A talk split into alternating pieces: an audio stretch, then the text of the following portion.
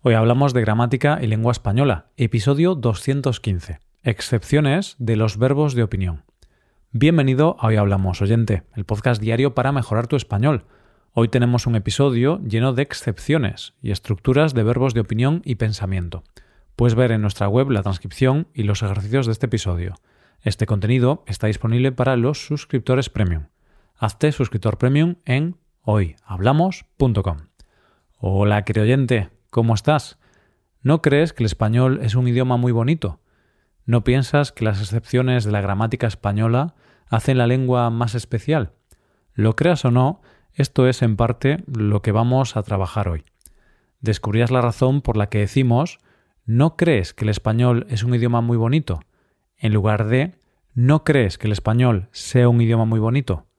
En los últimos episodios de gramática hemos tratado diversas estructuras que usan el indicativo o el subjuntivo.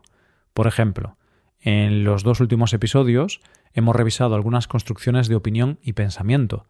Esto significa que hemos hablado de verbos como pensar, creer o parecer, tanto en su forma afirmativa como en la negativa. Todo eso ya lo tenemos más claro, así que en esta ocasión queremos complicar más las cosas.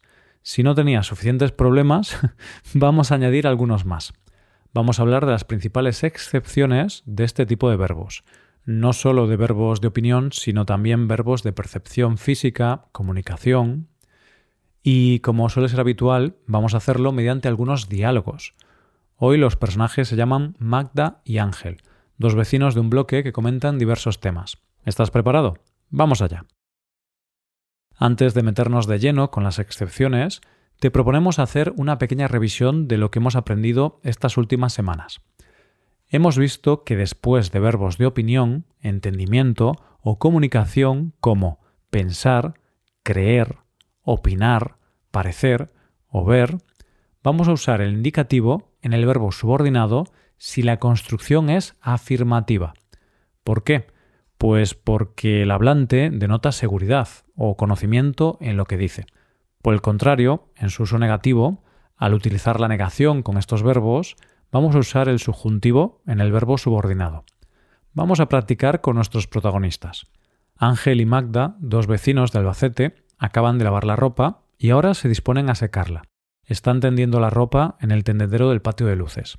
Nada más verse, empiezan a hablar de la actualidad del país y también de su vecindario. Mientras está tendiendo el pijama de su mujer, Ángel le dice a Magda Creo que la actualidad política en nuestro país es una locura. Vamos a ver qué pasa en los próximos meses, pero pienso que habrá elecciones anticipadas. No creo que el partido gobernante consiga acabar su mandato. Magda le responde Parece que las cosas tienen mala pinta, pero no pienso que vaya a haber elecciones anticipadas. Considero que el gobierno actual tendrá una legislatura cómoda. Pedro Sánchez es un político muy listo. Como has podido notar, utilizamos el indicativo si el verbo principal está en su forma afirmativa. Pienso que habrá elecciones anticipadas. Mientras que utilizamos el subjuntivo si el verbo principal está en su forma negativa. No pienso que vaya a haber elecciones anticipadas. Tras esta breve revisión, vamos a practicar con las tres excepciones de este grupo de verbos que te proponemos hoy. En primer lugar, hablamos de lo que pasa cuando la oración principal expresa una orden negativa. Y es que si el verbo principal expresa una orden negativa, es decir, un imperativo negativo, el verbo subordinado va en indicativo. Vamos a ver esto con algunos ejemplos. La conversación política continúa y Ángel le comenta a Magda. No pienses que me gusta la política, vecina. No creas que soy un experto en estos temas. La realidad es que soy un auténtico cuñado. Hablo de estos temas sin tener ni idea. Pero opinar es gratis, ¿no? Magda, riéndose y tendiendo los pantalones de su hijo, le contesta Claro que sí, vecino. Todos tenemos derecho a expresarnos libremente. No pienses que yo sé mucho de política. Aunque estudié el primer año de ciencias políticas en la universidad, Pronto me di cuenta de que no me gustaban nada esos estudios. Por cierto, Ángel, no le digas a nadie que estudié ciencias políticas. No quiero que ningún vecino me relacione con la política.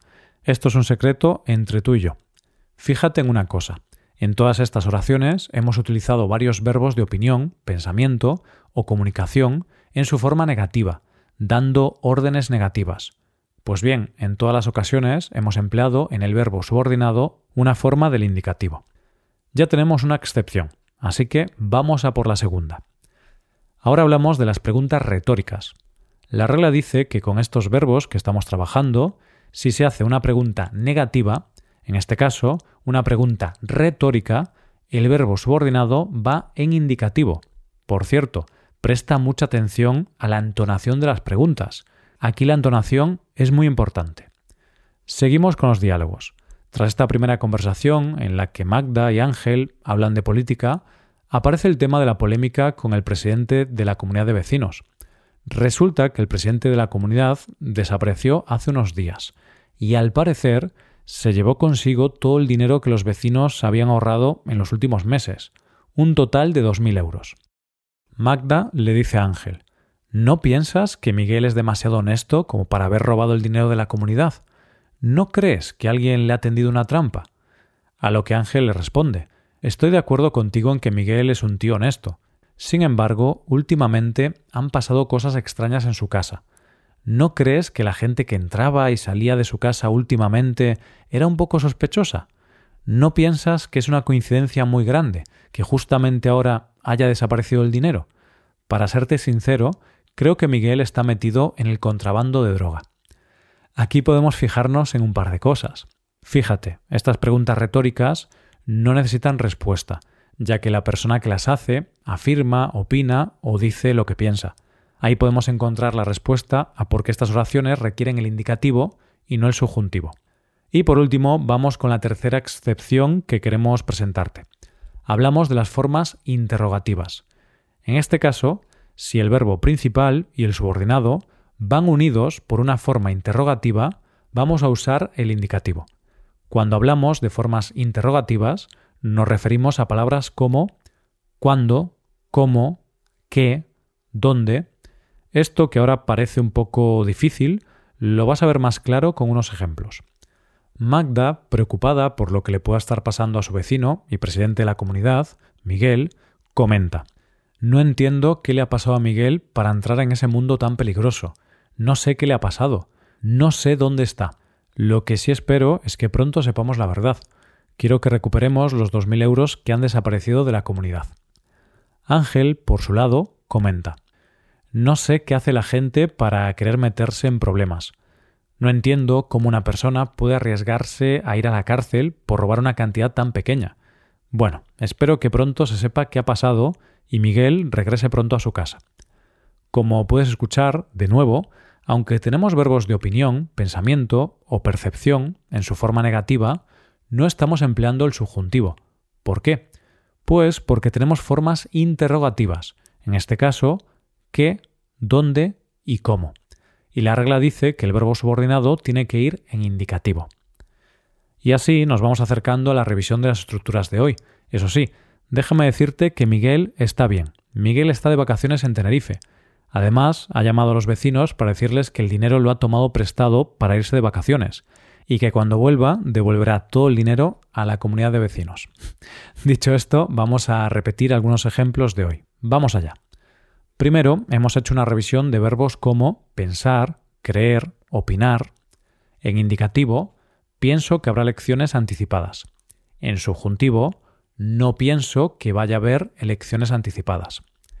Hemos practicado con la primera excepción de todas, las órdenes negativas. No pienses que me gusta la política, vecina. No creas que soy un experto en estos temas. La segunda excepción, las preguntas retóricas.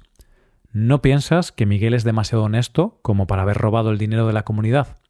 ¿No crees que alguien le ha tendido una trampa? La tercera y última excepción del día, las formas interrogativas. No entiendo qué le ha pasado a Miguel para entrar en ese mundo tan peligroso. No sé qué le ha pasado. No sé dónde está. ¿Y ahora no crees que ha llegado la hora de despedirnos? Bueno, pues esperamos que esto te sirva para entender mejor este uso del modo indicativo o subjuntivo. Ahora te dejo. Eso sí, te invito a que te hagas suscriptor premium. Así podrás practicar español con la transcripción completa y los ejercicios con soluciones de este episodio en nuestra web, hoyhablamos.com. Si te haces suscriptor, te estaremos eternamente agradecidos. Esto es todo por hoy. Nos vemos mañana con un nuevo episodio sobre noticias. Pasa un buen día. Hasta mañana.